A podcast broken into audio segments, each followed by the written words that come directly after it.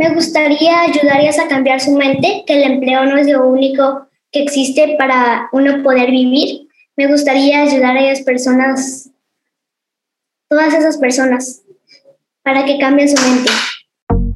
Hay una frase de un educador llamado Ian Hughes.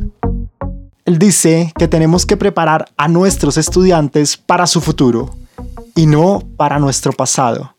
Y Allison sí que se está preparando para su futuro. Está en Colombia, estudia en una plataforma mexicana y esta es su historia. Presenta Prodigy. En Colombia estoy en grado cuarto y según la plataforma mexicana donde estudio estoy en cuarto. Y la plataforma de, de México en quinto. ¿Qué estás viendo en este momento en tus clases? Estamos con matemáticas, en historia, estamos aprendiendo de los griegos, está mundial, no solo de México. Es algo que me gusta de eso. ¿Y qué es lo que ha sido más difícil? Pues no, y, no ha sido nada difícil. Cuando No. uno lo toma bien, pues es fácil. ¿Y cuánto tiempo estudias más o menos al día? Como unas cuatro a cinco horas. Y en esas cuatro o cinco horas estudias todas las materias. Pues hago una lección por día de una materia. Por ejemplo, el lunes hago de español una lección que ahí me muestra el tema, me dice que hago un resumen, un video explicativo, un proyecto, hay que hacer un proyecto digital y evaluación para repasar lo que aprendimos. Y adicional, estudio por una plataforma inglés. Oh, ok, te alcanza el tiempo aparte de las cuatro o cinco horas para estudiar inglés. Qué pena, es que se me fue la luz. Ah, no te preocupes, muñeca. Tranquila, para las personas que nos están escuchando a través del podcast, les contamos que tuvimos un problema de internet y si hubiera sido una clase en vivo, ahí quedábamos desconectados. Con la metodología de Allison, pues ella puede seguir viendo sus videos y retomarlos en cualquier momento. Allison, nos contabas que estabas cuatro a cinco horas más o menos y aparte tenías tiempo para estudiar inglés, ¿cierto? Pues te cuento mi día.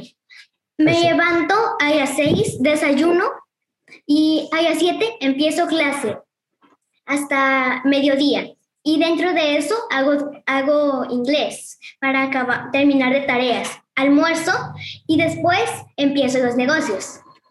Ya, Mm, negocios, ¿qué haces de negocios? Pues yo hago por afiliados pro. Ahí aprendo para poder vender de ambas formas de pago y orgánico.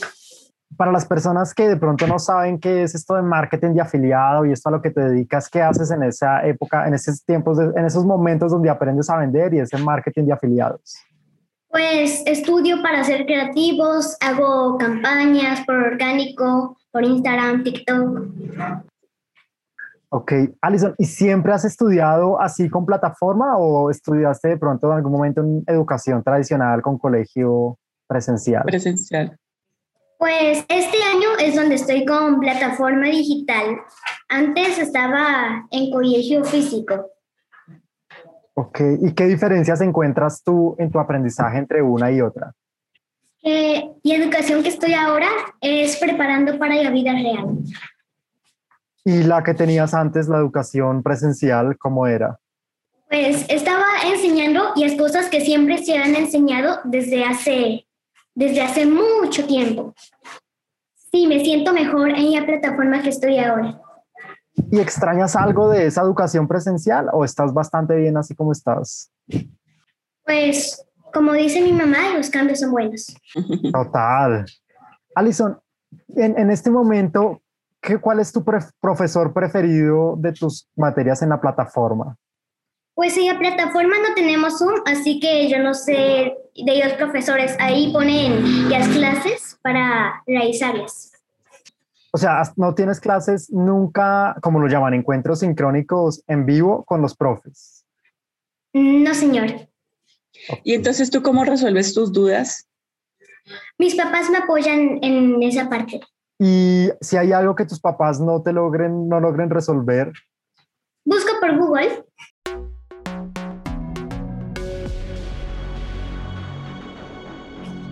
en Google, ¿dónde encuentras mayor información? Me apoyo harto con YouTube. Pues ahí están explicando, y aparte del tema, y, eh, y los videos donde explican duran de 5 o a veces más, o 10. Los horarios uno mismo se los pone. Alison, ¿qué te gusta hacer aparte de todo lo que te dedicas a estudiar en esas seis horas, como de divertirte y de, de descansar un rato? ¿Qué actividades haces? Juego con mi hermano el tiempo de cada día. Y también me gusta hacer deporte, la bicicleta. Y de juegos de mesa, Monopoly. Wow, y siempre ganas en Monopoly. ¿Cómo te va en Monopoly? A veces ganan mis papás. Bueno, yo casi nunca gano. Mi papá pues agita los dados en sus manos y los sopla. Creo que eso no es, no es suerte, creo que eso es porque es un truco de él. Pues esa ya es su técnica oculta. ¿Y tus papás, qué, qué crees que es lo más fácil para ellos en tu forma de aprender por plataforma? ¿Qué es lo más fácil? Yo creo que lo más fácil para ellos es que ellos también pueden, por ejemplo, yo de acá hasta también se les facilita, se les facilita no, no tener que preocuparse por si sus hijos se están educando bien porque ya saben que ya no están aprendiendo en educación tradicional. Ya, ¿y qué crees que puede ser lo más difícil para tus papás en esta modalidad de educación? Pues yo, yo no creo que tengan algo difícil de hacer porque Dios les da las fuerzas. Ali, ¿sientes que has aprendido más en esta metodología o por la educación tradicional? Eh, la educación que estoy ahora, porque uno mismo se pone los horarios. ¿Y esta- estás estudiando igual de lunes a viernes o también le dedicas estudio fines de semana? De lunes a viernes. Y desde ahí ya después no te preocupas en hacer un montón de tareas ni nada de esto. No, almuerzo y después me encargo de los negocios. Me encanta. Me encanta cómo dice la palabra negocios. Yo creo que nosotros, Jimena, hablamos de negocios, no sé, ya muy, muy, muy grandecitos. Sí, total. A ver, seguramente tú tienes de tus compañeros que siguen en la educación tradicional, tú, una vez se compara, ¿no? Ay, no, ellos están ahorita estudiando o están haciendo estas cosas y yo de pronto estoy con marketing de afiliados haciendo otras cosas. ¿Qué, qué diferencias identificas tú en lo que ellos hacen y en cómo tú lo estás haciendo, la educación? Tres, tres diferencias así que se te ocurran. Primero, que yo estoy aprendiendo de todo el mundo y ellos están aprendiendo solo de Colombia. Mm, Segundo, que ellos se conocen entre ellos y yo pues estoy en la casa, que para mí es una ventaja porque no tengo que salir. Tercero, que, que ellos tienen que estar pues por lo presencial, ellos deben ir y, es, y yo aquí estoy en casa. Sí, yo tengo tiempo libre, ellos deben seguir el horario. Ali, ¿no extrañas eso, digamos, esa parte de socializar físicamente o de interactuar con tus compañeros? No, no me hace falta tanto así tan necesario. Si se acabara la plataforma y tuvieras que volver a tu educación presencial por colegio, ¿qué pensarías? Pensaría que eso no es justo porque, porque por la pandemia y todo eso, pues es mejor uno hacerlo en casa. Buscaría una plataforma que fuera digital. Alison, O sea, tú ya definitivamente no vuelves a la educación tradicional. No, definitivamente. La tradicional es aburrida. ¿y cómo, cómo descubriste esta plataforma? Buscando por Google a ver si encontraba algo diferente y tradicional. Esa decisión, digamos, de buscar algo diferente, ¿la tomas tú o la toman tus papás o tú le dices a tus papás estoy aburrida o fue como consecuencia de la pandemia? Pues ya, ya queríamos cambiar algo diferente y la pandemia pues impulsó esa idea para poder buscarlo. En la plataforma también hay foros donde tú dejas preguntas, interactúas y, y aprendes de pronto de otras personas. Sí, hay foros. Por ahí también uno comparte el proyecto de la semana. ¿Y tú has ayudado a otras personas a aprender ahí en el foro? Mm, Pues yo lo utilizo para enviar mis proyectos. Pero puedes responder preguntas de otras personas o ver proyectos de otros estudiantes también. Ver proyectos de otros estudiantes, sí. ¿Y te gusta? ¿Te inspira a ver otros, otros proyectos? ¿Les dejas comentarios? Pues yo no soy tanto de comentarios, soy más de observar. Me gusta analizar lo que escriben. Ah, te gusta leer. Sí, señor. Ali, cuéntanos de pronto un poquito, digamos, esta semana que acaba de pasar, eh, ¿qué proyecto hiciste? Me gustan los proyectos de PowerPoint cuando uno lo debe hacer virtual. Me dicen los temas que debo buscar. Sí, busco en Google y a investigación edito el diseño como a mí me gusta ir respondiendo lo que me preguntan y envío. Okay. O sea, te incentivan un montón en la investigación.